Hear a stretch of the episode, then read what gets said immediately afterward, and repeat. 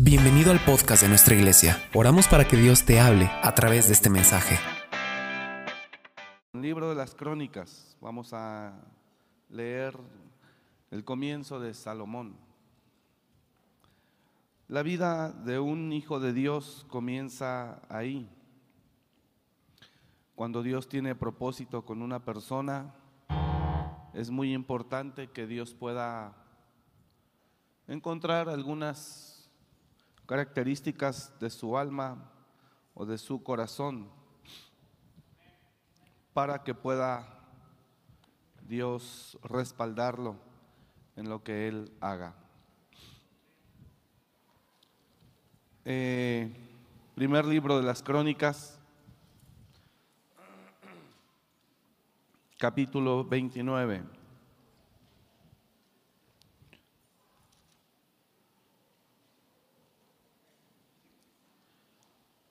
Todos sabemos que Salomón es el sucesor de su propio padre David. David fue quien estuvo, estuvo al, al frente del pueblo de Israel y que llevó al pueblo de Israel a ser una nación poderosa, una nación grande de conquista.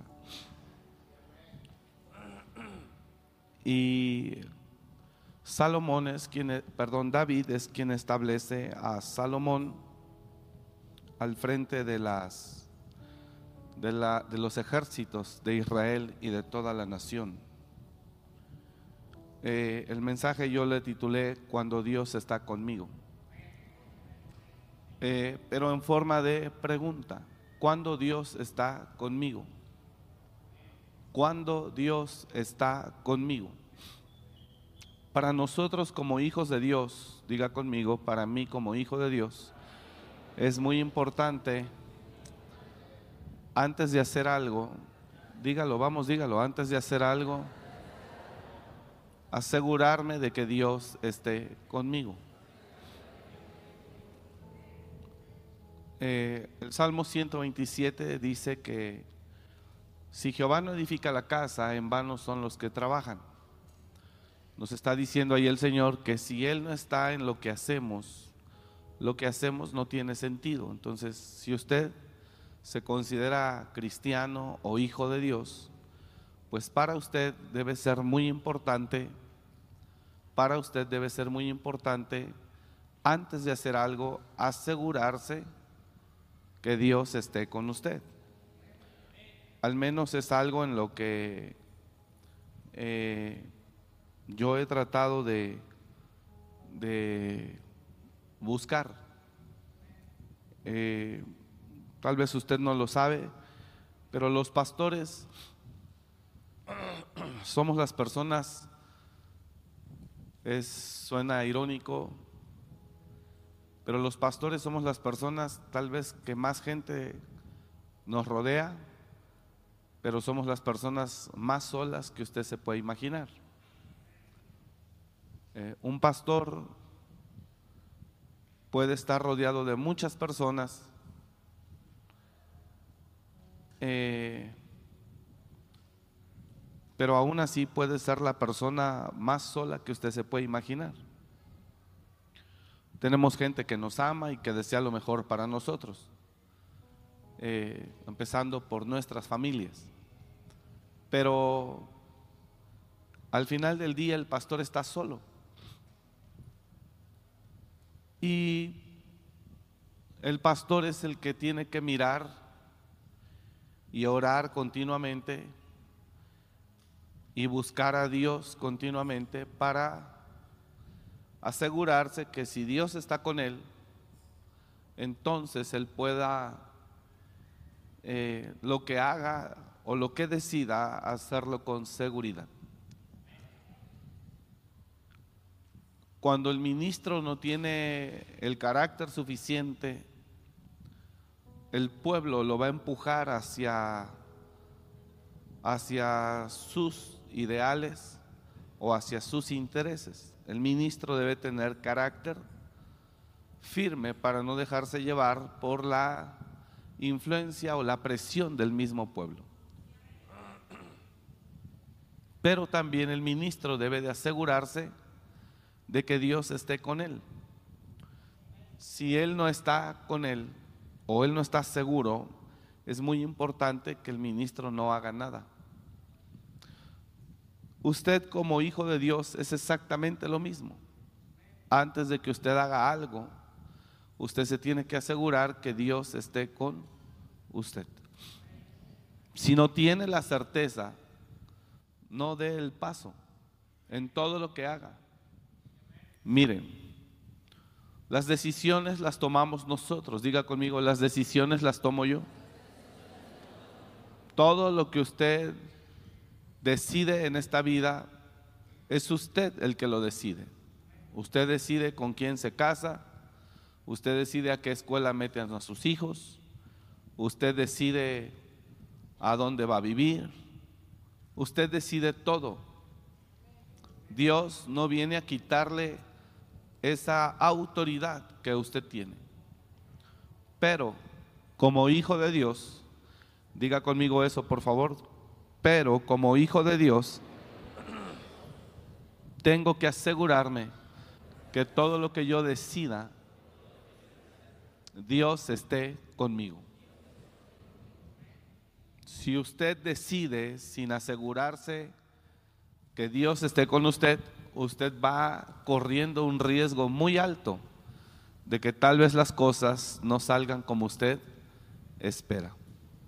Entonces, ¿cómo puedo asegurarme de que Dios esté conmigo? Lo primero que tengo que desarrollar es una vida de oración. Porque por la oración, diga conmigo, por la oración, a través de la oración, yo puedo conocer a Dios y escuchar a Dios. Una persona que no tenga vida de oración y diga ser cristiana, si no tiene una vida de oración, ¿cómo podrá darse cuenta que Dios está con él? Dios a través de la oración le puede manifestar eh, muchas cosas, pero sobre todo su voluntad. Entonces, eh, la oración es importante para que nosotros podamos tener ese contacto con Dios y que Dios nos pueda ministrar la paz que necesitamos antes de llevar a cabo cualquier decisión que tomemos. La paz, diga conmigo, la paz es algo que me ayudará a sentirme seguro de lo que voy a decidir. Si no hay paz, entonces ahí hay que orar más todavía. La paz es el fin de la oración. Cuando la persona tiene paz, entonces la persona deja de orar y ahora entra en el campo de la acción. Si usted se maneja con probabilidades, usted lleva el riesgo en la decisión. Pero si después de orar y buscar a Dios, usted tiene paz, entonces ahora usted sale del campo espiritual y ahora usted entra al campo de las acciones. La paz es el indicativo o el indicador de que Dios está con usted y que ahora tiene que entrar al campo de las acciones y ejecutar lo que ha puesto, lo que usted tiene en su corazón. No sé si me está comprendiendo lo que estoy hablando. Ahora, ¿cuándo Dios está conmigo? Ese es el tema de, eh, el título del tema, cuando Dios está conmigo. Y en la historia de Salomón con Dios, cuando dice la escritura que se aparece eh, Dios a Salomón de noche.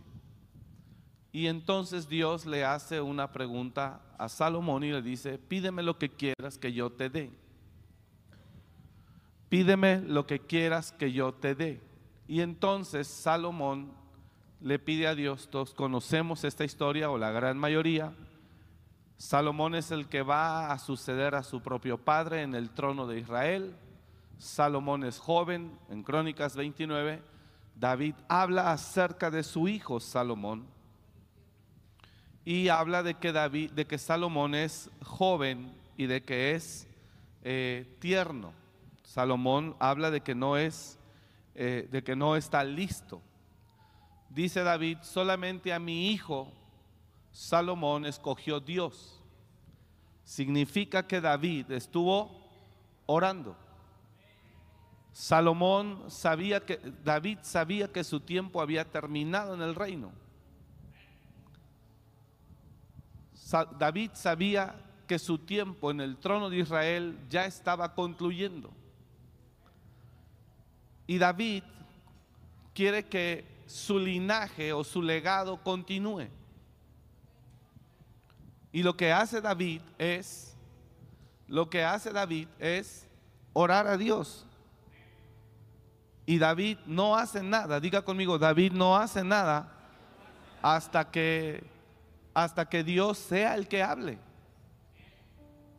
Había otro hermano, otro hijo de David, llamado Absalón. Y él, a lugar, él quería el trono de Israel. Aquí hay una pequeña enseñanza para los papás. No es porque es mi hijo y él se va a quedar ahí. No es porque es mi hijo y yo mando y yo decido quién. Todo lo tenemos que orar para que el Señor hable. Si es que queremos que nos vaya bien en la transición en el legado. Si usted nada más pone a quien usted siente o a quien usted quiere poner, pero usted no se asegura que sea Dios el que establezca su voluntad. En el libro de los Hechos también hay otro ejemplo. Dice que estaban reunidos los maestros y los profetas y estaban ahí los apóstoles y estos estaban orando y ayunando y ministrando estos al Señor. Ministrando es, Señor, aquí estamos, te adoramos, te necesitamos. Por favor, Señor, muéstranos cuál es tu voluntad. Y entonces el Espíritu Santo habla y dice, apartadme a Saulo, a Bernabé y a Saulo para la obra a la que los he llamado.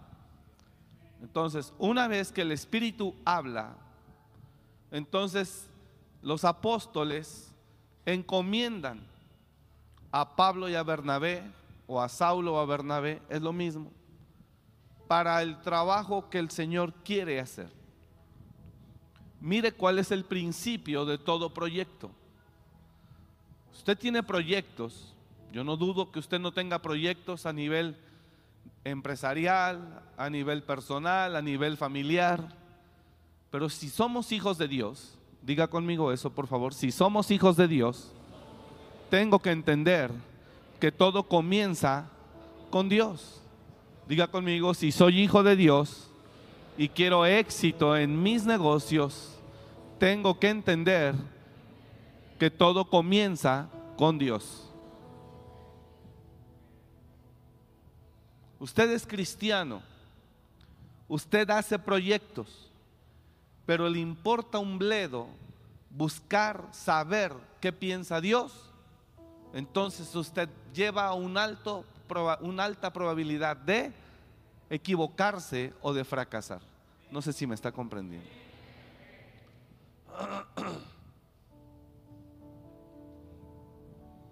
Usted es el que decide y usted es el que toma las decisiones. Ya se lo dije. Dios no quiere hacer eso por usted. Pero usted, mire, Dios es tan hermoso que dice, tú decide. Si me quieres preguntar a mí, qué bueno, hijo, y si no, no pasa nada. Esto es así de simple. Es como si llega una persona en la iglesia y viene y me dice, pastor, quiero decirle que fíjese que hay una muchacha de aquí de la iglesia que me mueve el tapete, me revolotean los pájaros en la cabeza cuando la veo, eh, siento mariposas en la panza, pero yo de verdad no quiero equivocarme, quiero saber si usted cree que sea de Dios esta relación con ella. No sabe nada, la chica no sabe nada, pero yo empecé a sentir esto. Y entonces yo le digo a él, vamos a orar. Porque él no viene a Dios, vino a su pastor. Y le digo, vamos a orar. Y si es de Dios, hijo, pues amén, qué bueno. Habrá bendición ahí. Entonces la persona viene y antes de hacer, pregunta.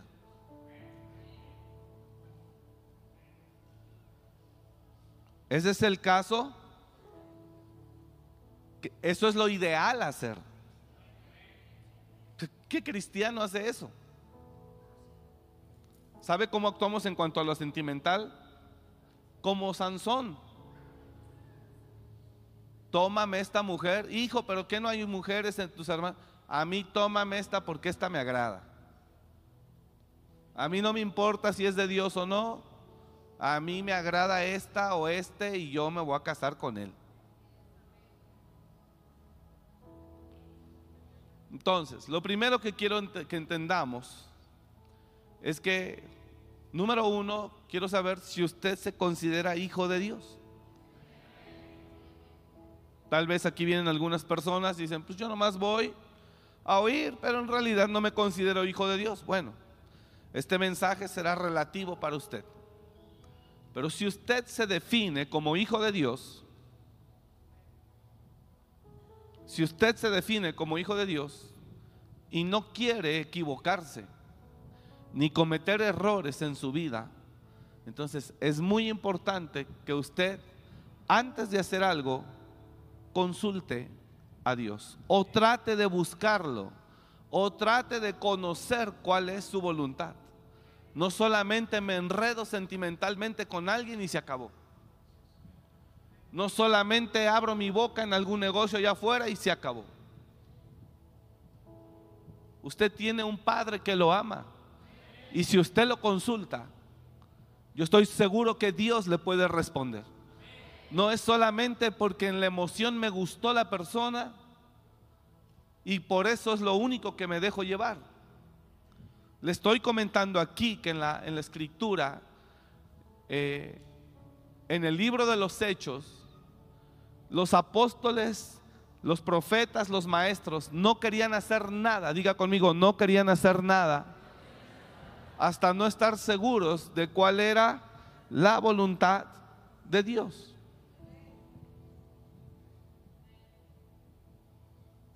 Un cristiano, verdadero cristiano, porque hoy las iglesias, perdón, sin ofender a nadie, pero las iglesias están llenas de todo tipo de gente. Y está escrito, está escrito que la red se echa al mar y cuando se recoge la red se saca toda clase de peces. Pero que a la hora del fin se sentará a la orilla y sacará a unos y los echará afuera y otros los dejará adentro. Habrá una selección. Pero si el, verdadero cristiano, todo lo que hace, o todo lo que va a hacer, siempre es importante que consulte a Dios. Siempre. Y Dios le puede hablar a través de sueños. Y Dios le puede hablar a través de visiones. Y Dios le puede hablar a través de su pastor o de su maestro y Dios le puede hablar a través de la predicación del domingo. Y Dios le puede hablar de muchas formas. Pero Dios lo que quiere es que seamos personas que si somos hijos de Dios, lo tengamos presente a Él. Imagínese que usted es el papá en casa y usted mira a su hijo o a su hija que vive en su casa eh, que toma las decisiones. Y usted lo inscribe a su hijo en este colegio, pero a la vuelta de seis meses usted ni cuenta se dio y su hijo ya va a otro colegio. Y usted dice, ah, caray, ¿y qué, pasó aquí? ¿Por qué? Ah, es que ella ya no me gustó y acá mi amiga se pasó acá y yo me vine con ella. Oh, wow. ¿Y a quién le pidió permiso usted? ¿Y por qué te cambiaste? O sea, ¿a quién le consultaste? Ah, porque me gustó y todo. No sé si está entendiendo lo que estoy hablando. Ahora, ¿cuál es el ejemplo que tenemos en la Biblia de hombres y mujeres de Dios? ¿Cuál es el ejemplo? Ok. Que todos ellos consultaban a Dios antes de hacer algo. Ahora, quiero que quede claro aquí también, póngame atención por favor. Quiero que quede claro aquí también esto. Dios no quiere quitarle el señorío que Dios le entregó a usted. Yo quiero que quede claro eso. Usted es el que decide. Diga al de al lado, tú eres el que decidirás. Dios no te va a quitar nada. El poder de decisión Dios no se lo va a quitar. Usted es el que va a decidir. Pero como hijos de Dios, dígalo, pero como hijos de Dios, tenemos a un Padre que nos ama, que lo sabe todo y que si lo consulto, sin duda Él me responderá. Si lo busca de corazón, Dios le responderá. Si lo busca de corazón antes de hacer algo, Dios le revelará. Si lo busca de corazón antes de decidir algo, Dios le mostrará, le hablará. ¿Sabe cuánta gente conozco que ha invertido y lo ha perdido todo? Porque creyó que le iba a ir bien. ¿Sabe cuánta gente? ¿Sabe cuánta gente invirtió porque creyó que iba a funcionar? Porque en lugar de oír a Dios, oyó a dos o tres personas que le dijeron, sí, dale. Y lo perdió todo. ¿Sabe cuánta gente se enamoró y lo dejó todo por ir a empezar una vida con otra persona porque creyó que era el amor de su vida o la mujer de su vida y salió peor todo? ¿Se fue con otra o se fue con otro? Ahora, ¿quiénes viven ese riesgo? Pues los que no conocen a Dios. Pero que un hijo de Dios viva tropezando, teniendo, teniendo a su alcance a Dios, yo creo que no es correcto. ¿Quiere que le diga algo? Usted lo sabe, yo, tenemos gente cercana son colaboradores, gente de confianza. Y cuando estamos en la mesa o algo, sugieren, comentan, oiga pastor, ¿no sería bueno esto? Oiga pastor, ¿cómo ve esto? Oiga pastor, ¿cómo ve aquello? Oiga pastor, esto. Y yo escucho. Pero todo lo que me dicen, todo lo que me dicen, yo lo paso por un filtro. Todo, todo, todo, todo. Es más, hay cosas que la pastora me sugiere y una vez que yo las veo y las valoro y las paso por el filtro, yo digo, sí, amén, tienes razón. Sí, vamos a hacerlo. Oye, ¿cómo ves esto, esto y esto? Y yo lo valoro y siento la paz que le mencioné, siento de Dios y le digo, sí, está bien, sí hay que hacerlo. Entonces les comento esto, sí, comenta. Pero también me ha llegado a comentar algunas cosas. Oye, fíjate que esto, que el otro. Y le he dicho, no, vamos a esperarnos. Y no dice nada. No creo que porque le dije que no me deja de hablar 15 días. No. Porque no soy yo el que decido. Eh, le voy a poner un ejemplo. Tenemos congreso de jóvenes en un mes, 4 y 5 de agosto. Habrá congreso de jóvenes.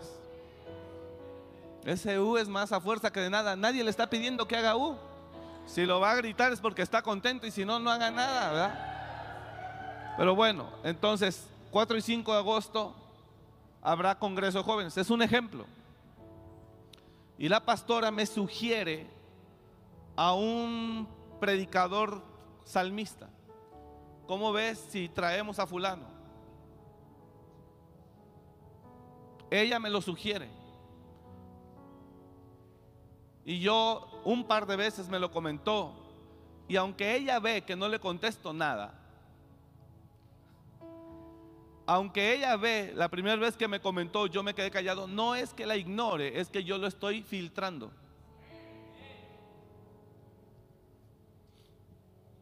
En lo natural se ve que yo no, no la fumo. No la pelo. Pero yo estoy pidiendo a Dios que, no, que nos muestre.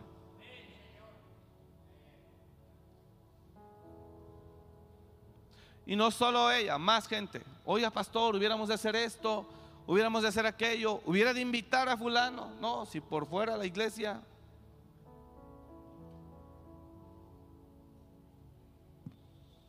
Y yo escucho. No es que los ignore. Yo escucho. Y lo oro. En el mismo momento que lo oigo, lo estoy filtrando. Porque aquí caminamos bajo la visión del reino, no bajo lo que nosotros queremos o imaginamos. Porque si esto lo gobierno yo, yo me voy a encontrar, viene un pueblo que son ustedes con nosotros, conmigo, atrás de mí, pero si esto lo manejo yo y no Dios, yo me voy a encontrar con un mar enfrente, que no voy a poder dividirlo porque Dios no está conmigo, porque agarré un rumbo diferente. Por eso todo lo que usted me sugiere, yo lo filtro. No es que no lo escuche. No, es que el pastor siente. No, no siento que lo sé todo. No lo sé, por eso pregunto. Pero no le pregunto a usted, le pregunto a Dios. Y todo lo oro, aunque usted no lo crea. Todo lo oro.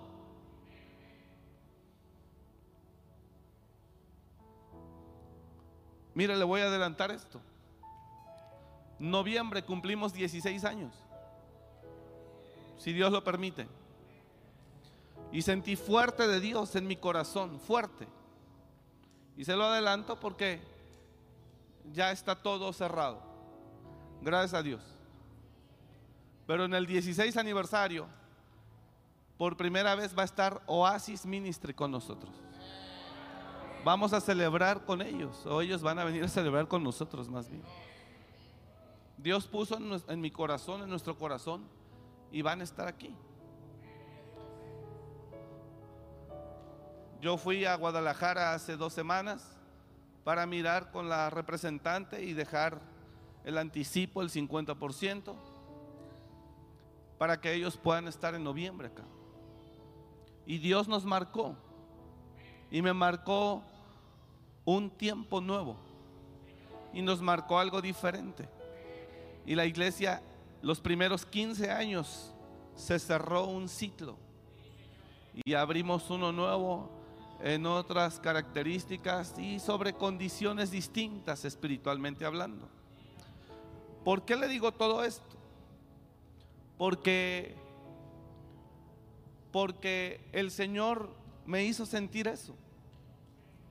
Cuando Dios le hace sentir a usted algo, yo lo hago no lo hago y lo que hago no lo hago basado en probabilidades financieras, posibilidades humanas, condiciones. No lo hago en eso. Solo lo hago porque el Señor me dice, ahora, hazlo. Y entonces yo lo hago. Y quiere que le diga algo. Tenemos 15 años y lo que hacemos, lo que hacemos, Dios lo ha respaldado. No nos ha dejado en 15 años. Pero cuando vienen más y me dicen, hubiéramos de hacer esto, hubiéramos de hacer aquello, hubiéramos de hacer lo otro, yo digo, sí, está bien. Vamos a esperar. Porque le digo algo, se lo digo con todo mi corazón, no mando yo y le digo con todo mi corazón, ni quiero mandar yo. Que Dios sea el que nos señale. Dije, Dios sea el que nos marque el paso a seguir.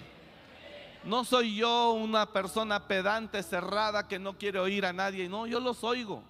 Pero entiéndame un poquito y póngase en mis zapatos. No es lo que yo quiera. Es lo que el Señor marque. Porque sé que si hacemos lo que Él nos pide, todo saldrá bien. Si hago lo que Él nos pide, Él nos llevará a un desarrollo mayor y a un crecimiento mayor conforme a su llamado y conforme a su propósito. Entonces usted tiene que orar mucho. Diga al de al lado, tienes que orar mucho. Tienes que orar mucho. Poner en manos de Dios tus proyectos.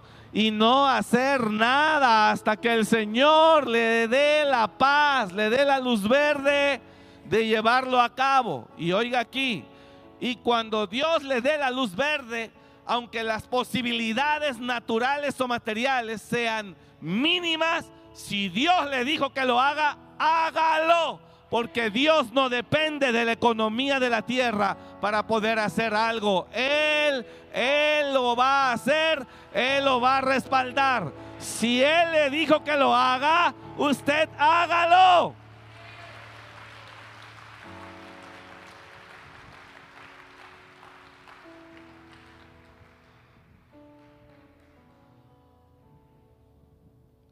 ¿Va a cobrar? No, ¿cómo vamos a cobrar? No se va a cobrar. Pues es, nuestra, es nuestro 16 aniversario. Vamos a estar aquí contentos, alabando a Dios y adorando a Dios. Nos vamos a gozar como iglesia. Y vamos a alabar a Dios y es todo. Y es una forma de honrar y agradecer a Dios por su amor y su bondad.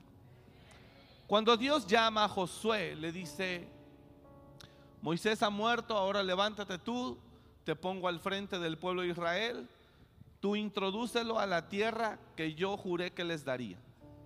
Solamente quiero que no te apartes ni a diestra ni a siniestra. Quiero que medites en mi palabra todo el tiempo y que te esfuerces por obedecer todo lo que te diga. No te apartes ni a derecha ni a izquierda para que todo lo que hagas sea pros entonces, el que guía a Josué es Dios. Y Josué lo único que tiene que preocuparse es por buscar la voluntad de Dios. Moisés mismo antes de morir le dice al Señor, si tú no vas con nosotros, no nos saques de aquí. Moisés está diciendo, Señor, porque Dios le habla a Moisés y les dice, ya bastante tiempo habéis estado en este lugar, salgan. Y Moisés responde, si Jehová no va con nosotros, Señor, si tú no vas conmigo, no nos saques de aquí.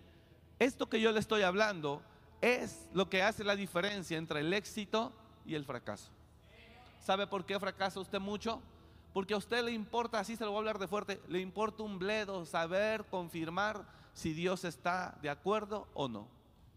A muchísima gente le importa un comino, le importa un comino buscar conocer la voluntad de Dios para saber si ese proyecto está es agradable a Dios y Dios lo pueda respaldar. Por eso a veces las cosas no se dan o cuando se dan, se dan en su fuerza y a veces desafortunadamente fracasan.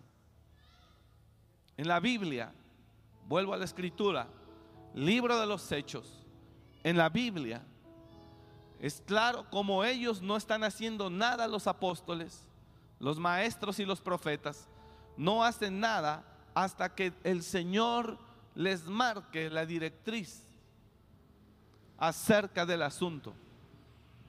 No, usted solamente se enamora o el que la pretende, usted cae y se acabó el asunto. No, usted solamente pone sus ojos sobre algo que le atrae, que le gusta y no le importa si es Dios. Es más, a veces aunque Dios le dice que no, le vale y se aferra.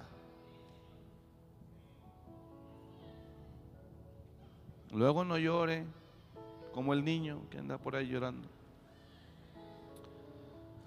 Hechos capítulo 13, verso 1. No vaya, nada más mire las pantallas. Ahorita vamos a leer Crónicas 29. Pero Hechos capítulo 13, verso 1, le estoy dando todo un contexto, una introducción amplia para que sepa y comprenda qué es lo que Dios nos está hablando hoy. Yo tengo en mi, en mi, en mi oración, Señor, guíame, guíanos, muéstranos tu voluntad. Yo no quiero hacer nada por mí mismo. Yo quiero hacer lo que tú nos marques, eso haré, porque yo sé que si hago lo que nos pidas, nos irá bien. Había entonces en la iglesia que estaba en Antioquía profetas y maestros. Había entonces en la iglesia que estaba en Antioquía profetas y maestros. Bernabé, Simón el que se llamaba Níger, Lucio de Sirene, Manaén el que se había creado junto con Herodes el tetrarca y Saulo. Estos, verso 2 estos, ministrando estos al Señor, ministrando, o sea, buscando oír la voz del Señor, adorando a Dios, para oír su voz, ministrando estos al Señor y ayunando. Ministrando estos y al, al Señor y ayunando. No he avanzado al número 3 ministrando estos al Señor y ayunando, dijo el Espíritu Santo. Dijo el Espíritu Santo, apartadme a Bernabé y a Saulo para la obra a la que los he llamado. ¿Por qué usted diseña proyectos y se avienta sin haber tenido la certeza de que Dios esté con usted en el asunto. ¿Por qué lo hace? Es que es la tendencia del mundo ahorita. Ahorita se vende esto, vamos a vender esto, todo el mundo lo compra. Y ya no le importa, como hijo de Dios, saber si es la voluntad de Dios que usted haga eso o no. Repito, el Señor es usted. El que decide es usted. El que determina es usted. Pero hay un Dios, hay un Padre, que si usted lo busca y usted antes de hacer algo se asegura primero, usted va más a la segura. ¿Si le interesa esto o no? Pero desafortunadamente la gran mayoría solo ve la oportunidad y lo ve como oportunidad y lo toma. No le importa si era de Dios o no. Tiene sed, ve las aguas y corre. Y no le importa si Dios le dice, hey, esas aguas son amargas, no las bebas. No me importa. Y después de que traga el agua, toda su vida se amarga.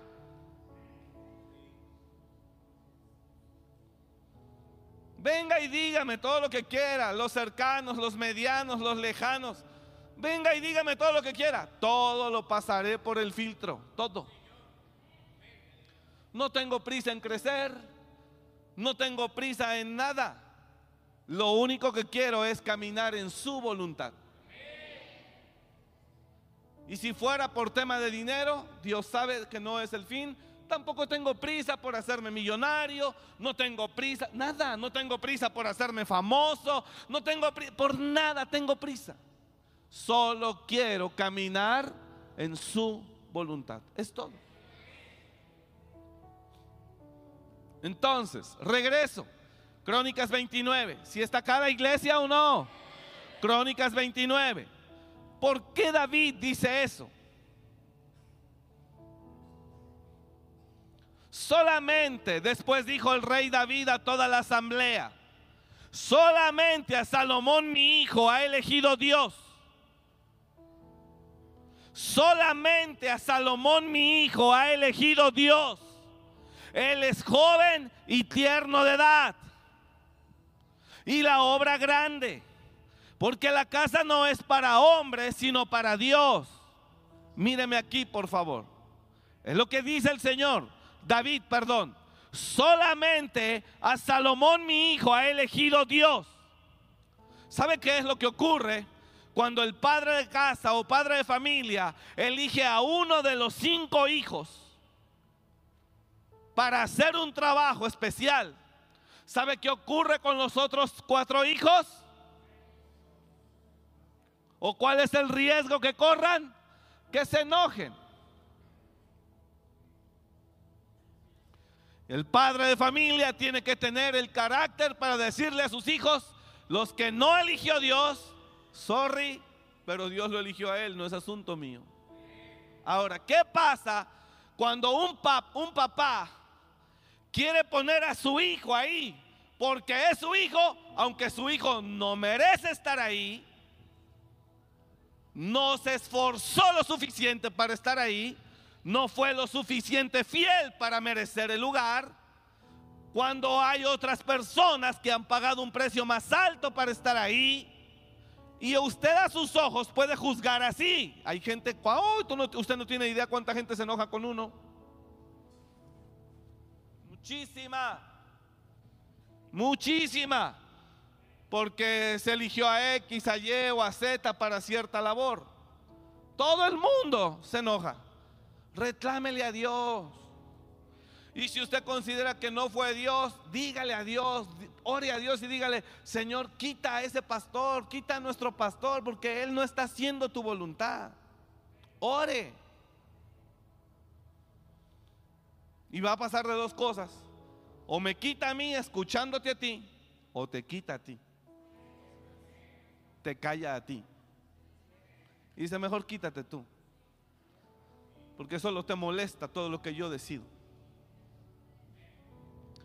¿Eso es bíblico, pastor? Por supuesto.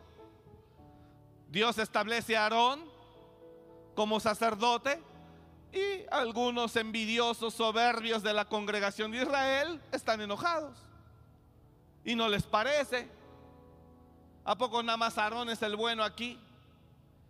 Y entonces Dios dice, pues no solamente es el bueno, es el bueno y ustedes los malos.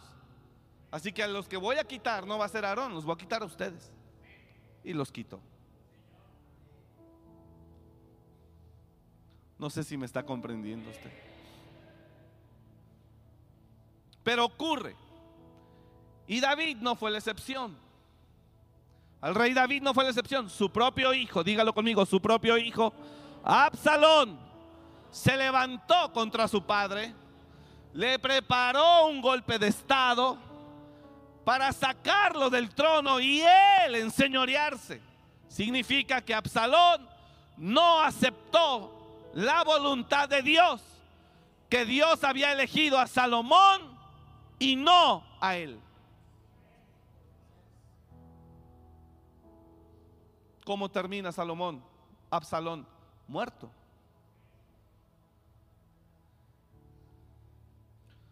Pero cuando Absalón oró a Dios y dijo, ¿es tu voluntad que yo esté? No, Absalón en sus fuerzas se puso a ganarle el mandado a su papá y afuera del palacio de justicia se ponía muy amablemente para quitarle todas las ovejas al pastor. Hola, ¿cómo estás? Pues vengo buscando acá justicia Oh, mira, si yo fuera el rey, si yo fuera, no, yo te haría justicia inmediatamente. Vota por mí. Y a otro, y a otro, y a otro, y a otro. A su propio padre David le dijo, voy a otra ciudad a ofrecer sacrificio. No, estaba saboteando todo. Absalón le importaba un comino conocer la voluntad de Dios. El Señor quería a fuerza quedarse con el trono de Israel y no le importaba si Dios estaba de acuerdo o no. ¿Sí me está comprendiendo o no? A él no le importaba, con todo respeto. Así hay mucha gente, no digo que usted, así hay mucha gente, no le importa. Quiere esto y a como dé lugar lo quiere conseguir. Como los que iban por el maná aún en contra de la voluntad de Dios y les decía a Dios, no tomen dos porciones, solo una porción, yo les daré la segunda, eh, me vale gorro, yo voy por esto, por esto. Se le va a gusanar. No, que me quiero quedar con el marido de esta. Se le va a gusanar el marido. La mujer, quedarse con la mujer de se le va a gusanar. Porque si Jehová no edifica, lo podrá retener un tiempo, lo podrá tener un tiempo, pero le aseguro, no será para siempre. Y le voy a decir esto, escuche esto, aquí esto está bueno. ¿Sí está aquí o no? Ah, bueno. Si usted va y toma ese hermoso joven que es como un lingote de oro y usted se aferra a obtenerlo, si no es la voluntad de Dios, ese joven hermoso o lingote de oro se le va a convertir en un anatema y le va a empezar a causar a usted tumores, dolores, maldiciones. Así que si tú crees que ya te quedaste con el marido de otra, sientes que ya tienes la victoria, ay, mijita, no sabes lo que te viene.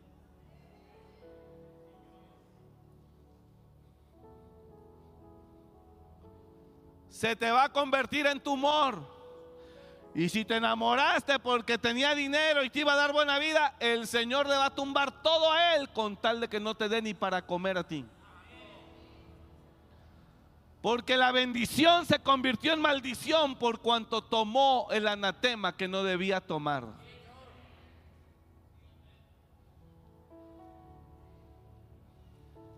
Así que deje de creer que usted puede hacer lo que usted quiera aún en contra de la voluntad de Dios. Los filisteos tomaron el arca y les empezó a salir tumores a ellos, enfermedades. Porque cuando alguien se queda con la bendición de otro, se le convierte esa bendición en maldición.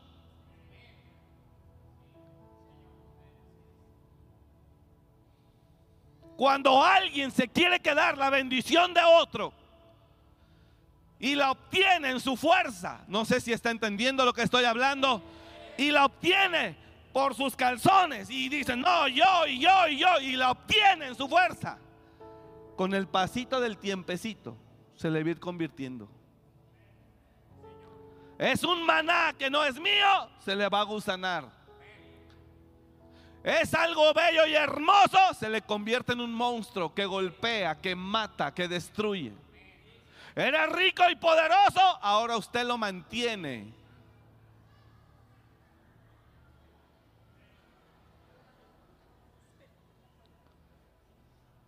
Gócese con su anatema. Porque si Jehová no edifica la casa, en vano los que la edifican. Si Jehová no guarda la ciudad, en vano vela la guardia.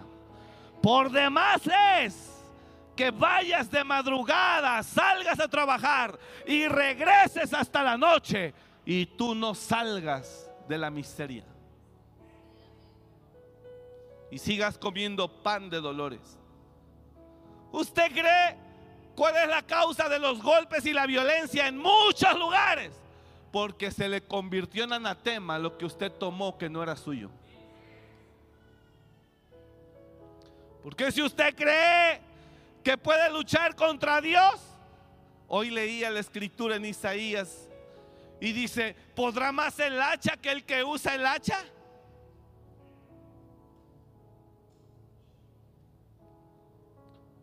¿Podrá más el hacha que el que usa el hacha?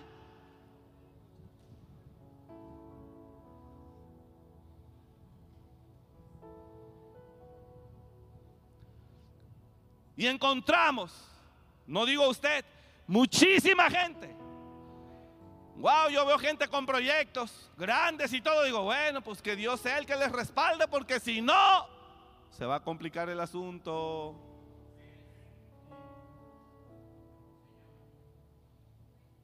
Dios dice, tú eres el Señor, tú decides, tú determinas. Ve a la segura conmigo. Pregúntame.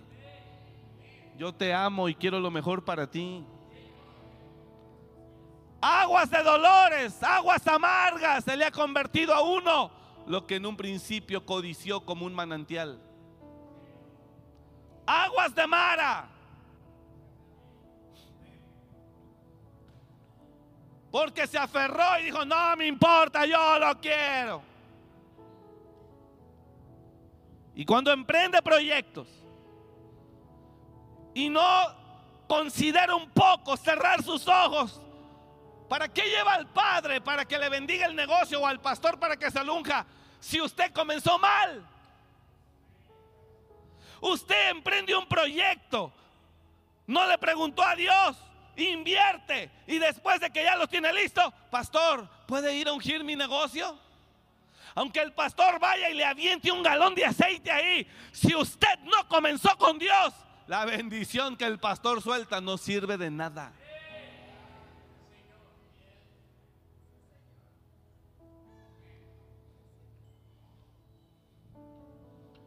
Todo comienza con Dios. ¿Cuándo es que Dios se agrada de mí entonces? Cuando lo amo. Dos, cuando lo honro. Tres, cuando lo consulto. Cuatro, cuando Él se agrada de mí.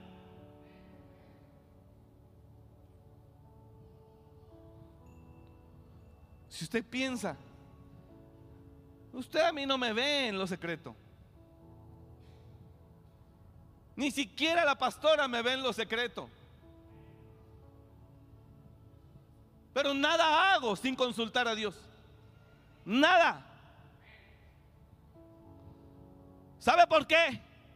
Porque aunque somos mucha gente y, estoy rodeado de mucha gente, estoy solo. Así que si yo no me tomo de Dios, yo estoy frito. Tenemos desde amigos que desean lo bueno de uno y tenemos desde amigos que te aborrecen y que ven que te estás yendo de boca y vas directo a la destrucción y ellos te dan la palmada y te dicen, no, muy bien, pastor, amén. Pero por dentro sí, que se destruya, que se vaya de hocico, que se, que se pierda, que se... Claro. Por eso Proverbios es muy claro y dice, mejor son, que dice Proverbios? Fieles son las heridas del que ama, pero inoportunos los besos del que aborrece. ¿Sabes que tú puedes tener gente cerca que te odia, pero que te dice que te ama y que cuando te ve que estás mal no te lo dice? Porque lo que quiere es eso, que termines mal. Entonces mi primer amigo y mi único amigo, mi primer amigo y mi único amigo se llama Jesús, se llama Espíritu Santo. A Él es al que consulto y le digo, Señor, estuve en Colombia hace un mes y en una administración de un pastor yo cerré mis ojos ahí en el altar porque pasé al frente y cerré mis ojos y le dije, tú sabes que lo único que, tengo en este mundo es a ti. Y tú sabes la responsabilidad que hay detrás de mí. Te necesito. Lo único que, lo único que tengo es a ti. Sin que se ofenda, por favor, pero no cuento con nadie más más que con él. Lo tengo muy claro. Aunque hay gente que te ama y les agradeces y también hay otra gente que dice que te ama, aunque no te ama. Pero también les agradeces. Pero el asunto no es usted y yo. El asunto es Dios y yo. Así camine usted con Dios. Dije, así camine usted con Dios. Si le interesa esto allá atrás, los que están allá atrás, le interesa esto, camine con Dios. Búsquelo. Búsquelo y no haga nada hasta que no esté seguro. No haga nada hasta que no esté seguro que Dios esté en el asunto. No haga nada. No haga nada hasta que usted esté seguro que Dios esté en el asunto. Si me escucha todos o no, que estoy gritando yo acá porque no me oigo. No haga nada hasta que usted no esté seguro que Dios está ahí. Yo no camino bajo asamblea. Aquí no deciden los hombres. No, Jesús tenía un cercano entre otros. Y el que se sentía más sabio que todos, cuando Jesús anuncia que va a Jerusalén, se le acerca a ese cercano, según sabio, y dice, no, Señor, no vayas, nunca te acontezca esto. ¿Cómo que vas a ir a Jerusalén y te van a matar y vas a sufrir? Ten cuidado de ti mismo. Y Jesús dice, ay, ay, ¿Para qué sirve el natural? ¿Para qué sirve el amigo natural? Para nada, nomás para desviarte. Y Jesús rápido le dice, apártate de mí, Satanás. Pero Jesús caminó, diga conmigo, Jesús caminó con una relación profunda entre él y su padre. Desarrolla igual. ¿Quiere que le diga, usted cree que no se nos han levantado enemigos en 15 años? Uh, por cientos. ¿Y usted cree que no, ellos no han trabajado para que se acabe esto? ¡Uh! ¿Usted cree que ellos no han trabajado para que este lugar esté vacío y seamos avergonzados? Uy, no tiene idea cuántos. Y entre más los miro, más lo busco a Él. No han luchado contra nosotros, sino contra Dios. Y evidentemente no han prevalecido porque aquí seguimos. Cuando usted tenga proyectos, dele la gloria a Dios, alábelo con sus palmas, alábelo, alábelo, alábelo, alábelo. Oh, aleluya, precioso Dios. No hay otro como tú, te damos gloria. Te damos gloria, Señor, no hay otro como tú.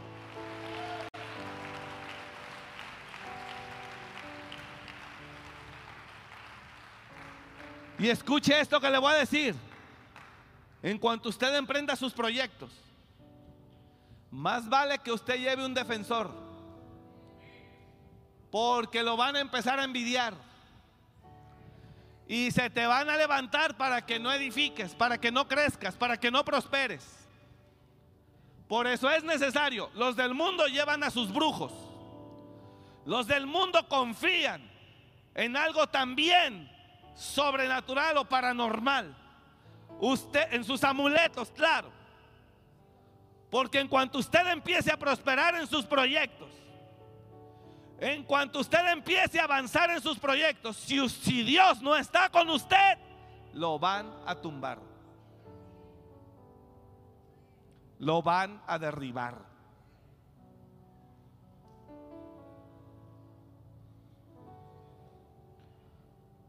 Porque todo trabajo y toda excelencia de manos despierta la envidia del hombre contra su prójimo.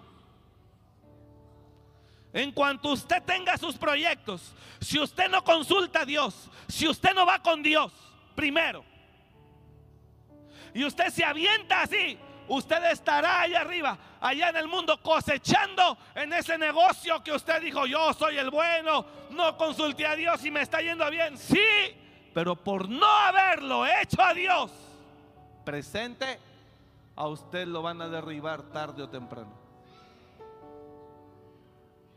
Porque la envidia del hombre es letal. Necesita protección. Entonces lo hermoso de no hacer nada hasta antes, lo hermoso de no hacer nada sin primero consultar a Dios es que no solamente Él me da dirección, sino que me da protección.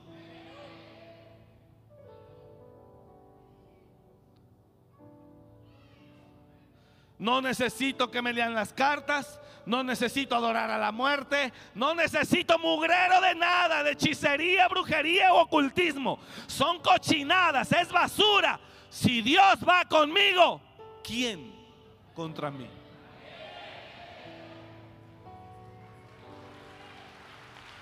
Busque a Dios, iglesia. Busque a Dios antes de que emprenda algo. Búsquelo. Nunca haga sociedad con amigos. Nunca empiece proyecto en sociedad con amigos. Porque el amigo a medio camino se va a ir o se le va a voltear en contra y lo va a despojar de lo que usted, de lo que usted puso. Usted solo con Dios. Dije usted solo con Dios. Pero antes de que empiece algo, diga el de al lado, pero antes de que empieces algo, busca saber cuál es la voluntad de Dios. Y lo que Él te diga, eso haz. Lo que Él te diga, eso haz. ¿Alguien está entendiendo lo que estoy hablando? Lo que el Señor le diga, eso haga. Y prosperará. Y aunque se levanten enemigos, no prevalecerán. Porque el Señor está con usted. Porque el cielo está a su favor. Así que deje de ser natural y mirar el mundo según con visión empresarial y ver lo que se vende hoy, la tendencia de hoy, lo que la sociedad busca. Deje de caminar así. No, que ahorita se están vendiendo mucho las carcasas de celulares porque se venden celulares. No, que ahorita se está vendiendo mucho el TikTok, vamos a hacer videos de TikTok. No, que y, muchos videos de esos están hasta preparados, no son espontáneos.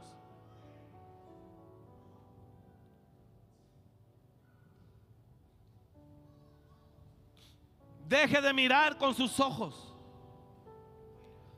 Avanzo y termino. Aunque no quisiera, porque hay mucho que hablar de esto. Pero escúcheme aquí. David dijo, solamente a mi hijo Salomón ha escogido Jehová. Se levantó su hijo de enemigo. Se levantó su propio hijo. David no negoció, dijo, I'm sorry, es mi hijo Salomón el que Dios eligió y yo no voy a cambiar eso. Se le levanta a su hijo. Mire, fue más lo que tardó en entrar al palacio que en lo que fue expulsado. Y terminó muerto.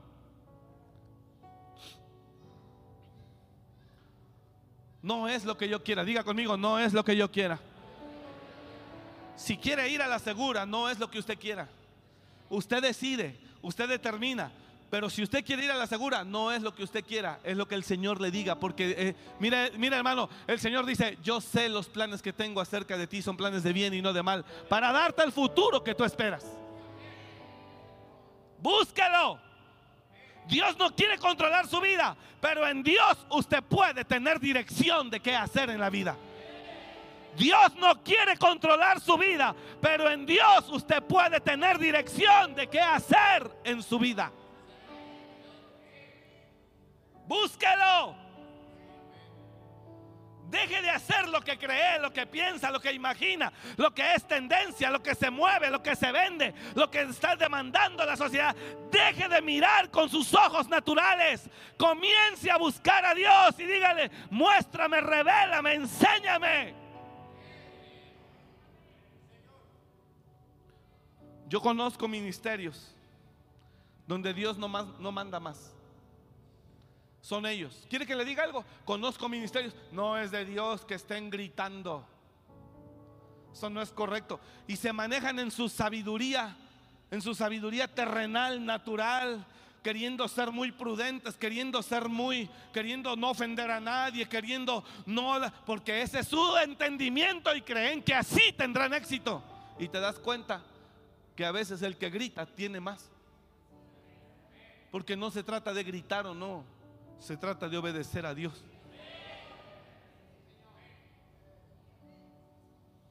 Yo conozco ministerios que no gobierna el Espíritu. Son ellos con su sabiduría, que a través de todo el estudio teológico que han obtenido, que han recibido, a través de todo ese estudio, ahora ellos son los que deciden qué hacer, cómo manejarse, cómo conducirse. Ellos son los que controlan todo. Y ahí está el resultado.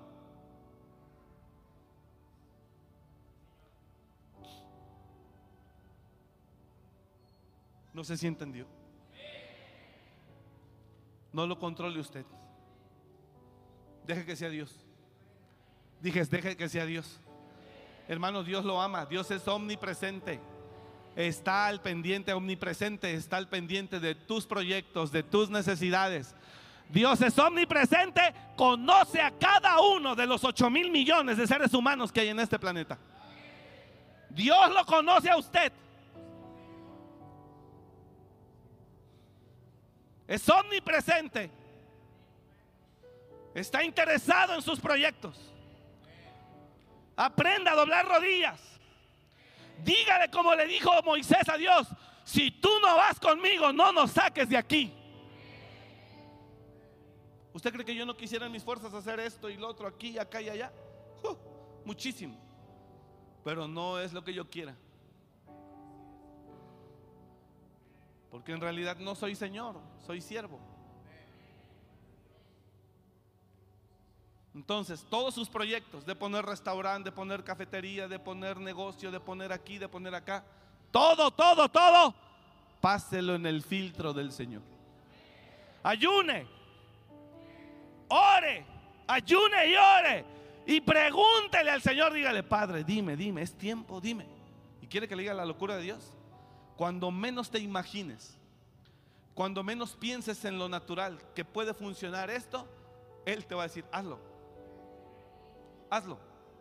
Pero Señor, eso ahorita no se está buscando. Hazlo. Pero Señor, ahorita no es tiempo de pescar. Boga mar adentro.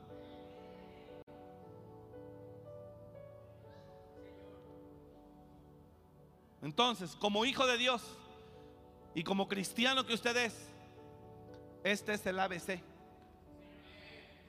¿Por qué hace todo lo que hace sin consultar? Pregunte. Nada busco hacer. Entonces, Salomón, perdón, nada busco hacer sin que el Señor no nos lo marque. Y le digo algo, mucha gente se ha ido, hermano, molesta, porque no se hace lo que ellos quisieran.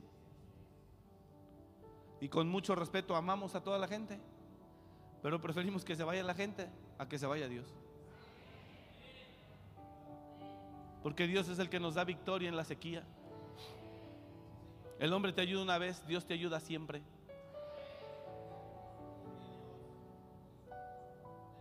Me puedo apoyar en usted una vez, dos veces, en Dios para siempre, toda la vida.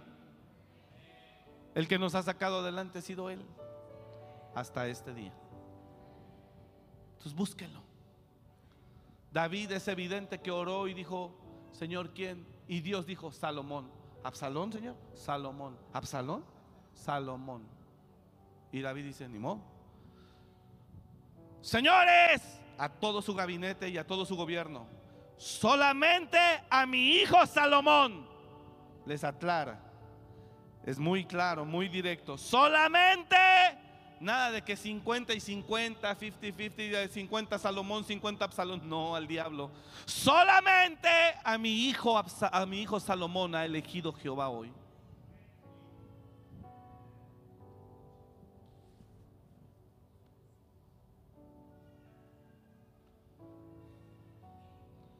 Búsquelo, Dios está vivo, no está muerto. No necesita ni al pastor. Ore antes de involucrar sus sentimientos y sus emociones, mejor involucre a Dios en el Espíritu. Búsquelo. Si Dios le dice que esté, esté quieto, quédese quieto. Termino. Cuando Josué no consultó a Jehová, ahí la regó. Johanan y todos aquellos que quedaron aquella vez, ellos sabían, diga conmigo, ellos sabían que buscando a Dios y consultando su voluntad, si lo hacían, les iría bien. Ellos sabían, dígalo, ellos sabían. Pero, pero ellos no quisieron buscar a Dios. Ellos confiaron en su experiencia. Ellos miraron las circunstancias. Dijeron, no, nos conviene mejor acá. Lot también nunca preguntó a Dios para dónde me voy. Lot nada más dijo, bueno, yo veo que está mejor para aquel rumbo. Y era el rumbo de Sodoma. Y dijo Abraham, está bien, dale, córrele y Lot nada más fue a perder lo que tenía. Salió sin nada de Sodoma. Lo perdió todo. ¿Cuándo consultó a Dios? Los cristianos de hoy no consultan, solo asisten a una iglesia a oír un sermón, pero no oran. No buscan a Dios. Por eso se equivoca continuamente. Por eso tropieza. Búsquelo. Él está ahí. He aquí que el brazo de Jehová no se ha cortado para salvar, ni su oído se ha cerrado para no oír. Él sigue abierto. Dije, Él sigue abierto. Sigue abierto. Entonces, la gente que vino a Jeremías a decirle, por favor ayúdanos. Porque mira, de muchos que éramos, nos ha ido bien mal. Ayúdanos. Porque de muchos que éramos hemos quedado unos pocos como nos ven tus ojos. Y venimos a ti, Jeremías, hoy, para que consultes a Jehová tu Dios y nos diga qué es lo que debemos de hacer. Ellos siempre supieron, dígalo, ellos siempre supieron, pero no lo quisieron hacer. Siempre supieron que era lo correcto hacer. ¿Y sabe qué era lo correcto hacer? Buscar a Dios, pero no lo quisieron hacer. Lo leo rápido y nos vamos con eso. Es Jeremías 42, me parece. Vinieron todos los hijos, los oficiales de la gente de guerra, y Johanan, hijo de Carea, Jesanías, hijo de Osaías, y todo el pueblo desde el menor hasta el mayor. Mire cómo empieza esto. Solo lo leo. Quiero que lo entienda, por favor, porque eso es lo que nos ocurre a todos. Empezaste con mucho y se acabó todo. Empezó con mucho, lo perdió todo. Por eso escúcheme. Vinieron todos los oficiales de la gente de guerra. Eran gente de guerra, oiga. Y Johanan, hijo de Carea, Jesanías, hijo de Osaías, y todo el pueblo, desde el menor hasta el mayor, vinieron. Y vinieron a Jeremías, siguiente verso. Y dijeron al profeta Jeremías, ponga atención, le ruego que me ponga atención estos tres minutos para que lea esto con entendimiento. Se lo ruego por favor. Esto es, e, e, es, esta es, esto es eh, el, lo, medular del tema. Eh, toda la enseñanza de que acabo de hablar. Es esto. Y le dijeron a, Jeremías, considere que eran gente de guerra, ¿eh? Y le dijeron al profeta Jeremías, acepta ahora nuestro ruego delante de ti o sea, vinieron humilditos a buscar al profeta. Y ruega por nosotros a Jehová tu Dios y por todo este resto. Pues de muchos hemos quedado unos pocos como nos ven tus ojos. O sea, eran muchos. No se les ocurrió buscar a Dios, no quisieron. Diga conmigo, no quisieron. Entonces quedaron pocos. Cuando sintieron la recia, perdóneme el término griego, cuando sintieron la recia, entonces ahora sí vinieron a Jeremías. ¿Por qué vienes a buscar a Dios cuando lo perdiste todo? ¿Y por qué cuando lo tenías, antes de arriesgarlo invertirlo, dijiste, Señor, ¿le doy o no le doy? A mí apenas la semana pasada, eh, una persona me ofreció un negocio y clarito el Señor me dijo, no camines. Y entonces yo le dije a la persona, me espero. Es mejor obedecer. Aunque lo coman ansias, aunque se le cuezan las habas, aunque le dé cosquillas, en donde le dé cosquillas, no lo haga. Busque a Dios. Bueno, estos de ser muchos, como les fue mal, si está entendiendo o no, quedaron pocos. Y ya cuando quedan pocos, ahora sí vienen a buscar a Dios. Dígalo conmigo, ahora sí vienen a buscar a Dios. Es la gente, ¿no? Que no vino a preguntarme si sí con él. No, pero cuando ya le dio sus fregadazos y cuando ya se pone bien mal, ¿cómo ve pastor? ¿Sigo o no? ¿Ahora qué viene? Y dijeron al profeta Jeremías, acepta ahora nuestro ruego delante de ti y ruega por nosotros a Jehová tu Dios por todo este resto. Pues de muchos hemos quedado unos pocos como nos ven tus ojos. Mire cómo ellos, ellos sabían. Siguiente verso. Y venimos a ti para que Jehová tu Dios nos enseñe el camino por donde vayamos y lo que hemos de hacer. Ellos se fueron en sus fuerzas, no les fue bien, ahora vienen. Y venimos a ti para que Jehová tu Dios nos enseñe el camino por donde vayamos y lo que hemos de hacer. Mire lo que más dicen ellos mismos. Siguiente. Y el profeta Jeremías les dijo, he oído, he aquí, Voy a Jehová vuestro Dios, como habéis dicho, y todo lo que Jehová os respondiere, os enseñaré, no os reservaré nada.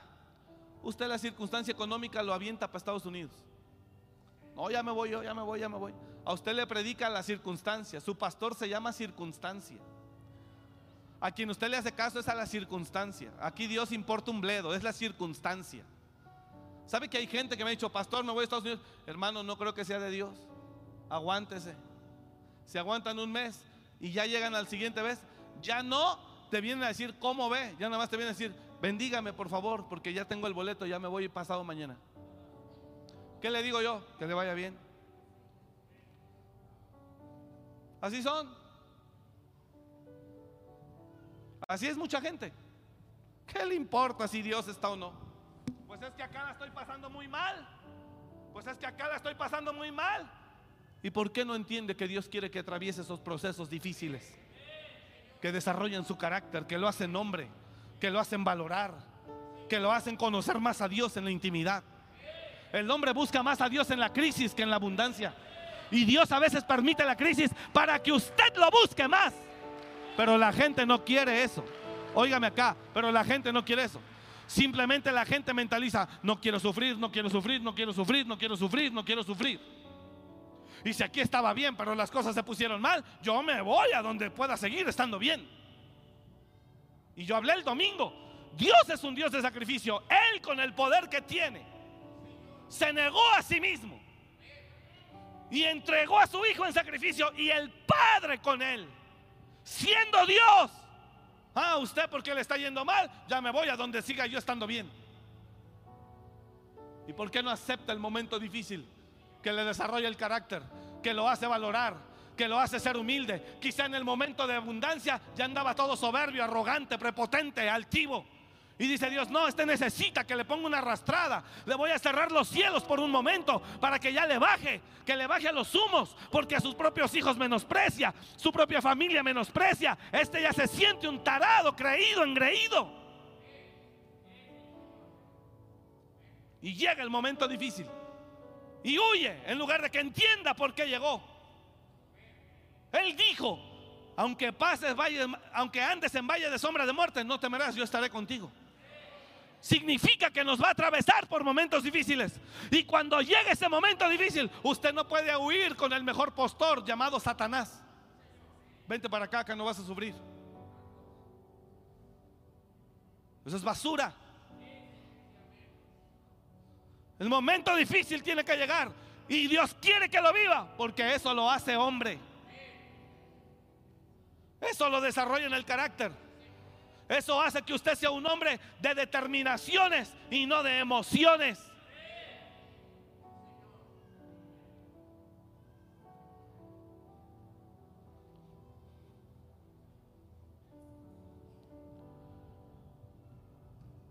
Jeremías, cuando ellos vienen a clamar, si no aquí me voy a quedar una hora más. Jeremías, cuando vienen a clamar a él, Jeremías dice: Está bien, voy a ir a orar a Dios y lo que él me diga, eso les diré. De entrada, Jeremías no los buscó a ellos, ellos vinieron a Jeremías porque ya habían perdido mucho.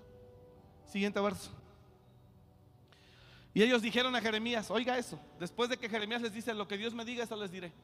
Y ellos dicen a Jeremías, Jehová sea entre nosotros testigo de la verdad y de la lealtad. Si no hiciéramos conforme a todo aquello para lo cual Jehová tu Dios te, envía, te a nosotros. ¿Sabe qué le están diciendo a Jeremías? Jeremías, gracias. Y de una vez te avisamos lo que el Señor te diga que hagamos, eso haremos. Y a Él lo ponemos por testigo. ¿Ah? Eso ocurre con mucha gente. Según viene a buscar la voluntad de Dios y cuando Dios le dice no a lo que usted quería así, se enoja. Y entonces dice, no hombre, el pastor eso no es de Dios. No hombre, el pastor esto, el pastor lo otro. Y con Jeremías fue lo mismo. Jehová sea testigo que haremos todo lo que Él nos diga. Y todavía dicen ahí, sea bueno o sea malo, a la voz de Jehová tu Dios obedeceremos. Mire lo que dice. Sea bueno, sea malo, a la voz de Jehová nuestro Dios, al cual te enviamos, obedeceremos. Ellos sabían, dice, para que obedeciendo a la voz de Jehová nuestro Dios, nos vaya bien. ¿Quiere que le diga qué pasa? Cuando el cristiano agarra dinero se desaparece de la iglesia y de Dios. Cambia su Dios. No sea que le vayan a quitar su dinerito. Se larga. Y no sabe cuál es la voluntad de Dios para él. Bueno, avanzo. Los hombres así se comprometieron. Sea bueno, sea malo, nos guste o no, lo que tú nos digas, lo que Dios nos diga a través de ti, eso haremos, porque sabemos. Ellos sabían, ellos sabían, porque sabemos que si hacemos lo que Dios nos pida, nos irá bien.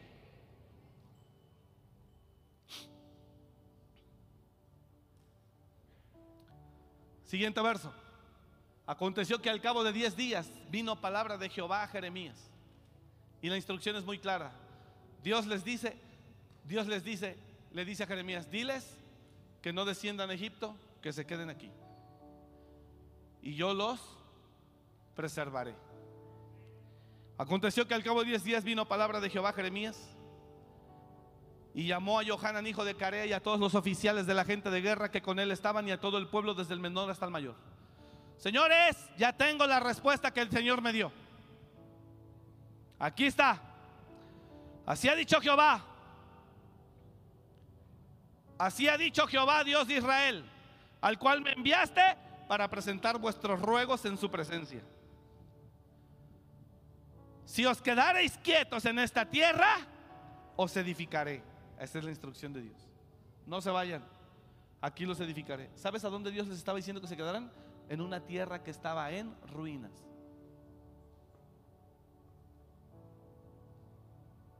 Si os quedareis quietos, os edificaré y no os destruiré. Os plantaré y no os arrancaré, porque estoy arrepentido del mal que os he hecho. El mal era que había venido Nabucodonosor a tumbarlos. Pero la instrucción de Dios a ellos era, quédese. Usted no tiene nada que ir a hacer a Estados Unidos, Señor.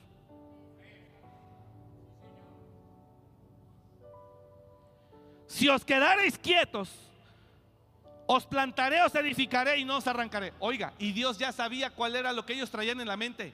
Dios ya sabía, óigame aquí, por favor, entiéndame, entiéndame porque siento que no me comprende. Desde que ellos van a Jeremías a pedirle dirección, ellos ya traían en su corazón largarse Egipto, largarse Egipto, largarse Egipto, porque en Egipto había gloria, había riqueza, no había hambre. Ellos ya lo traían en su mente. Pero dijeron, vamos a Jeremías a ver quién quita y nos confirme lo que sentimos. Sorpresa, lo que les confirma es lo contrario a lo que sentían. Lo triste aquí es que terminan haciendo lo que sentían y no lo que Dios les mandaba decir. Eso es la razón por la cual muchos están en dolor y en sufrimiento consecuencia de no haber consultado a Jehová su Dios. Si os quedareis quietos en esta tierra, os edificaré y no os destruiré. Os plantaré y no os arrancaré, porque estoy arrepentido del mal que os he hecho. Siguiente verso. No teman de la presencia del rey de Babilonia. Claro, es que él llegó y se enseñoreó. Pero el Señor dice, no teman. Es que en ese tiempo Nabucodonosor era siervo de Jehová. Dios lo llamó siervo. No teman, yo los voy a guardar. Oiga, si el poderoso te está diciendo, yo te voy a guardar, no temas de Babilonia. Pero ellos no tenían fe, no tenían espíritu, no tenían conexión con el Padre, no oraban, no ayunaban, no buscaban a Dios. No temas de la presencia del rey de Babilonia, del cual tenéis temor. Dios ya sabía cómo estaban ellos por dentro. ¿Ah? No temáis de su presencia, dicho Jehová, porque con vosotros estoy yo para salvarlos y librarlos de su mano. Ahí estaba la garantía, ahí estaba la garantía, ahí estaba todo, ahí estaba todo. Siguiente verso y tendrá de vosotros misericordia, y Él tendrá misericordia de vosotros, y os hará regresar a vuestra tierra. ¿Sabe qué le estaba diciendo Dios a ellos? Tranquilos, yo voy a hacer que Nabucodonosor tenga misericordia de ustedes. Tranquilos, no tengan miedo, no tengan miedo. Yo soy el que hace, el que endurece y el que ablanda, el que abre y el que cierra, el que comienza y el que termina, el que quita y el que pone. Yo soy el que te estoy diciendo esto. No temas del rey. Yo le voy a ablandar el corazón. A Faraón le endureció más el corazón porque Dios quería que Israel saliera con todo el oro de Egipto.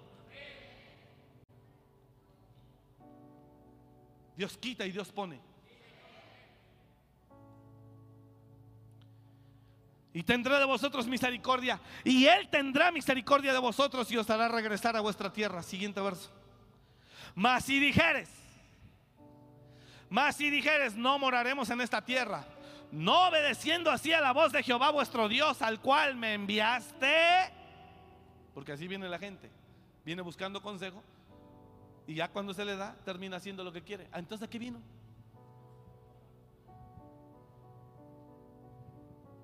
Ah, porque como no le gustó el consejo, de acuerdo a lo que traía en mente, Ah, pero si el pastor corrompido le hubiera dicho, sí hermano, vaya, corra así, dele, amén, ella es la mujer de su vida, hombre, agarra besos al pastor, amén, gracias, lo voy a invitar al mole y todo.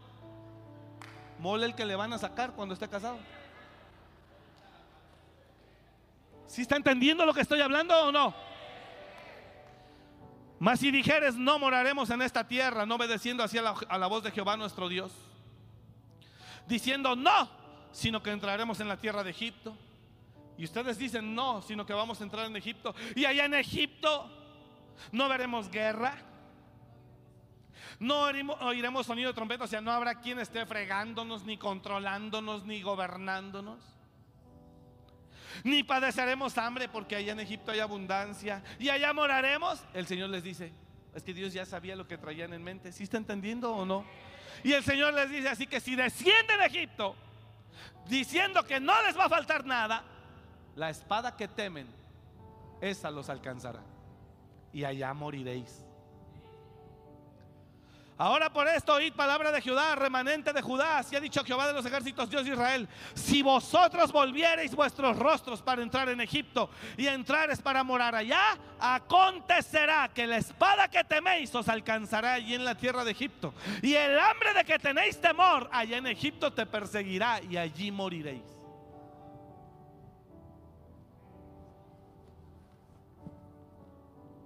Nuestro Dios es eterno. Unos ya son famosos hoy. Tú estás preservado quizá para ser famoso en 10 años, según la voluntad de Dios. Entonces no quieras ser famosos como los de hoy. Hoy no es tu tiempo. Llegará el tuyo. Unos ya tienen dinero hoy. Tal vez no es el tiempo de que tú lo tengas.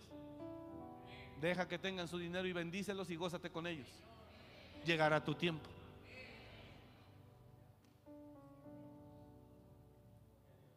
Unos ya están casados hoy, tal vez no es tu tiempo. Tranquilo. ¿Por qué tengo que hacer lo que hacen los hombres? Así que sucederá que la espada que teméis, bueno, termino. Y sí, ya. Siguiente verso.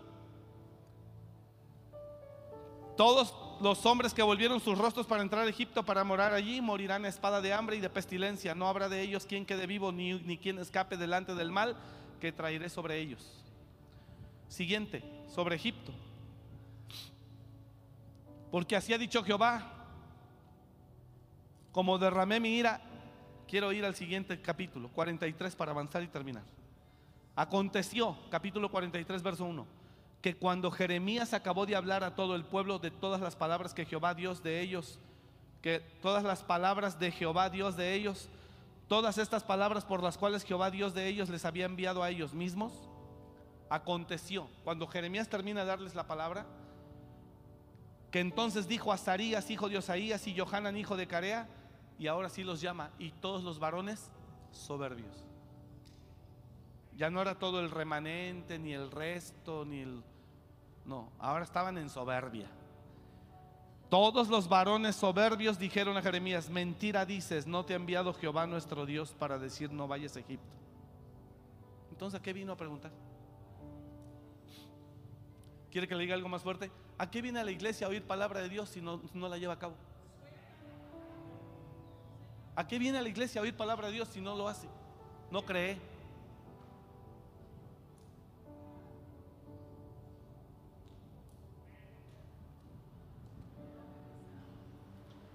Ya no quisieron. Ellos querían que les dijera Jeremías, sí, dice el Señor, que vayan a Egipto, que allá van a estar mejor, que no les va a faltar nada.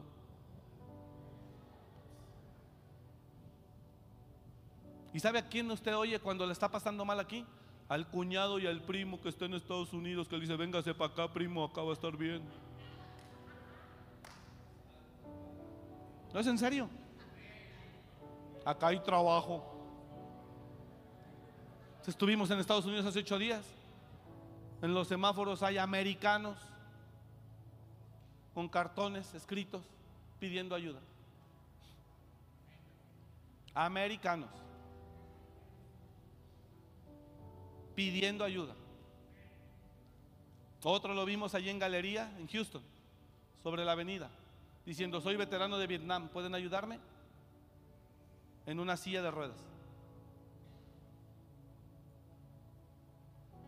¿Dónde está el oro? ¿Dónde está su voluntad?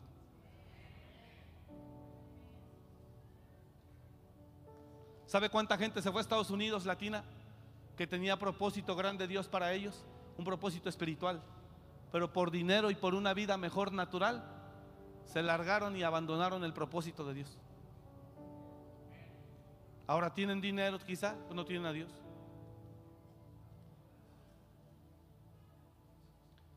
Ahora, si la voluntad es de Dios que usted vaya a Estados Unidos, vaya. Pero usted lo oró, Dios le habló. ¿Sabe por qué yo estoy aquí en Morelia? Porque Dios me habló y me lo mostró y claro. Y llegué aquí, no había nada, no había gente, no había iglesia, amor y restauración no existían. Pero había una instrucción de Dios. ¿Y quiere que le diga cuál es la instrucción que Dios dijo? Omar, levántate y vete a Morelia, porque yo tengo mucho pueblo en esa ciudad para mí. Así me dijo. Y yo haré cosas grandes. Ve. Y vine. Y empecé en una casa en Tres Puentes. Pedí permiso para predicar ahí. No había nada. No había un micrófono, no había nada. En una casa, con una palabra. Ya no somos pocos. Se cumple lo que Él dice. Porque yo tengo mucho pueblo en esa ciudad para mí. Así que si usted cree que yo vine por mi regalada gana, se equivoca. Ni vine aquí porque me ofrecieron casa, porque me ofrecieron esto, dinero. No, Señor. Para los pastores que les encanta ir atrás de la gente que ven acomodada. Que les encanta ir atrás de los según empresarios.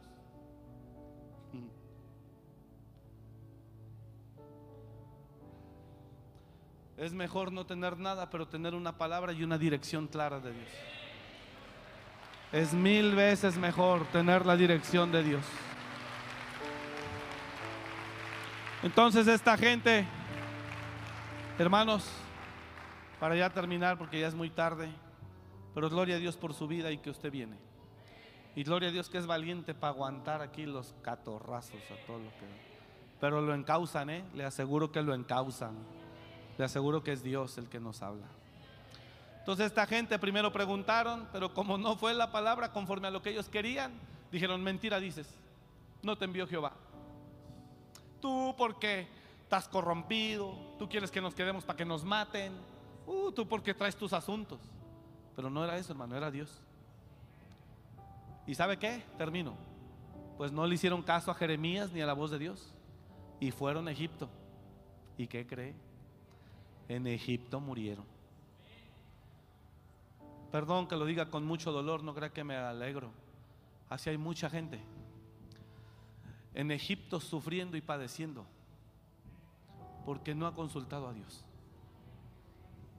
No siga por el mismo camino. En Dios puede reivindicar y volver al cauce.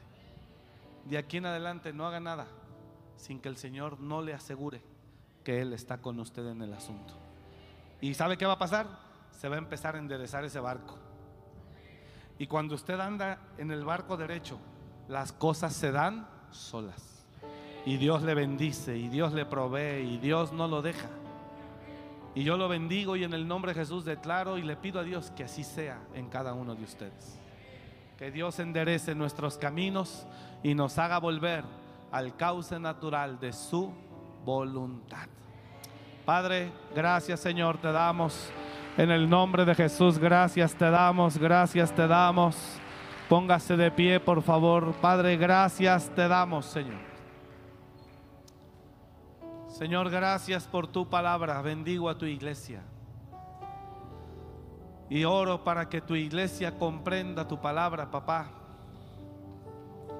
Que nada hagamos por contienda, por vanagloria, nada hagamos por ganancia, nada hagamos por interés, sino con las motivaciones correctas, buscando siempre tu voluntad primero. Bendigo a mis hermanos, bendigo sus familias, sus matrimonios, y oro que esta palabra quede escrita en sus corazones, creyendo que de aquí en adelante nada de lo que ellos hagan, Nada de lo que ellos hagan lo harán sin buscar saber, como Saulo, como Bernabé, como los profetas y los maestros buscaron primero. Serán gente de oración, los ato y declaro que serán gente de oración, los atamos a la oración en el nombre de Jesús, iglesia. Al que está en casa, declaramos que serán gente de oración, buscarán a Dios, buscarás a Dios, buscarás a Dios, buscarás a Dios. Antes de hacer algo, buscarás a Dios, buscarás a Dios, ayunarás, ayunarás, ayunarás. Buscarás a Dios, el Señor te marcará la directriz de tu vida. Declaro que buscarás al Señor con todo tu corazón. Él es el que te conducirá, no tus emociones, no tus sentimientos, no las probabilidades humanas. Eh, lo que te conducirá será su propósito, será su voz será su voluntad en el nombre de Jesús de Nazaret. Señor, declaro gloria sobre tu iglesia esta noche. Ahora Declaro gloria sobre tu iglesia. Declaro gloria sobre tu iglesia. Declaro gloria sobre tu pueblo. Favor de Dios sobre usted ahora en el nombre de Jesús. Y declaro que si había alguna maldición operando en su vida, hoy se quiebra en el nombre de Jesús. Se rompe, se desbarata toda maldición que hubiera estado operando en su vida. Se deshace en el nombre de Jesús. Declaro favor divino sobre usted. Declaro favor de lo alto, favor del cielo, favor del Señor sobre su vida. Dirección clara, revelación. Declaro que sus oídos se abren para oír la voz del Señor. Declaro que sus ojos se cierran para encontrar a Dios en la oración y en la intimidad. Declaro la fortaleza en usted para caminar bajo la voluntad de Él y no y para someter sus emociones. Declaro en usted la fortaleza espiritual para caminar bajo la voluntad de Dios y no bajo los sentimientos ni bajo las emociones en el nombre de Jesús. Oh, gloria, Señor. Bendigo a tu iglesia esta noche. Ahora. Bendigo a tu iglesia ahora. Tu gloria sobre ellos. Tu gloria sobre ellos. Tu presencia sobre ellos. Tu gloria sobre ellos en el nombre de Jesús. Tu gloria. Tu gloria sobre cada familia tu gloria sobre cada matrimonio, tu gloria sobre cada mujer que está sola, tu gloria sobre cada hombre que está aquí, tu gloria sobre tu pueblo, tu gloria sobre tu pueblo. Vamos, recíbala, recíbala, recíbala, recíbala, recíbala, levánteme las manos, recíbala, tu gloria sobre tu iglesia esta noche, oh aleluya, tu gloria sobre tu iglesia esta noche, aleluya tu gloria, tu favor sobre ellos, tu bendición sobre ellos, más, más, más.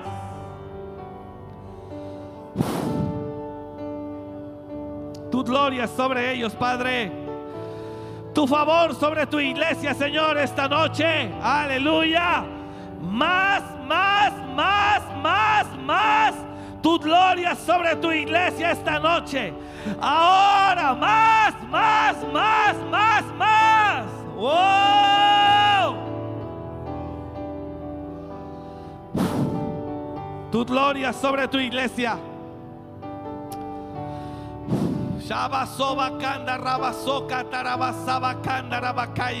Tu gloria sobre tu iglesia. Ellos te buscarán, ellos te buscarán, ellos te buscarán, papá. Ellos te buscarán. Nada harán sin consultarte. Oh, sí, Señor. Nada harán sin consultarte. Cuando Dios está conmigo, cuando lo honro, cuando lo busco, cuando lo pongo en primer lugar, cuando busco su voluntad, cuando Dios está conmigo, cuando yo busco no hacer nada hasta no oír su voluntad y su palabra. Señor, bendigo a tu iglesia. Tu paz inunde sus corazones. Tu paz inunde sus corazones. Tu paz inunde sus corazones. Oh, gloria, Padre, recíbela. En el nombre de Jesús. Diga conmigo, gracias Señor. Yo lo recibo en el nombre de Jesús. Dígalo, yo lo recibo en el nombre de Jesús. Dígalo conmigo, por favor, por último. Recibo tu gloria, Señor. Recibo tu presencia, Señor, en mi vida. La recibo. Levánteme las manos al cielo y dígale al Señor, recibo tu gloria, recibo tu gloria, recibo tu presencia, recibo tu favor, recibo tu bendición, Señor. La recibo. Oh, aleluya. Gloria, gracias. Gloria, gloria, gloria, gloria. Bendigo a tu iglesia, Padre. Y te doy gracias, Señor, por sus vidas. Padre, gracias. Bendigo a nuestros hermanos y con todo mi corazón, no solo hoy, Señor, cada vez que lo hacen. Por favor, con todo mi corazón, bendigo a todos aquellos que son fieles contigo, que te honran con sus finanzas, Bendíceles a todos, esos, a todos ellos que te aman, que te honran con sus finanzas. Bendíceles. Yo los bendigo, no solo hoy, el domingo, el miércoles pasado, cada semana. Los que lo hacen aquí, los que lo hacen a través de electrónico, medios electrónicos, os bendigo, Señor. Bendigo sus manos y declaro que la miseria no tiene poder sobre ellos. Reprendo al diablo, Señor, de sus vidas en el nombre de Jesús. Lo reprendemos en el nombre de Jesús. El diablo no tiene poder sobre ellos. Los cielos se les abren. Y el favor tuyo, Señor, desciende sobre ellos. Para prosperar y multiplicar todo su trabajo y todos sus recursos. En el nombre de Jesús. Gracias, Padre. Te doy toda la gloria. Gracias. Diga conmigo, yo lo recibo. Yo lo recibo. En el nombre de Jesús. Gracias, Señor. Bendigo a tu pueblo. Te damos gracias por este tiempo. Lleva con bien a cada uno a casa. Y permítenos el viernes estar en un Betel y el domingo estar aquí nuevamente. Gracias te damos, Señor. Bendecimos tu nombre en el nombre de Cristo Jesús. Y la iglesia dice, amén. Que Dios le bendiga mucho. Gracias por escuchar este mensaje. Comparte y suscríbete. Para más información de nuestro ministerio visita www.amoryrestauracionmorelia.org.